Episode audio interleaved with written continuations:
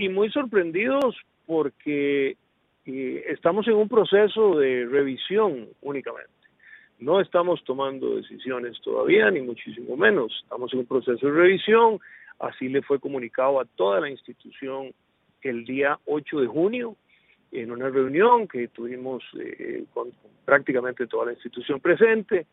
Y en esa misma reunión se les eh, explicaron, se les enseñaron los datos y los números preparados por la gerencia y por la dirección administrativa financiera de la institución de, eh, de, de, unos, unos datos, unos números que nos preocupan, nos alarmaron. Eh, un salario promedio de la institución eh, prácticamente se duplicó en seis años. los pluses en ese mismo periodo han crecido 140%.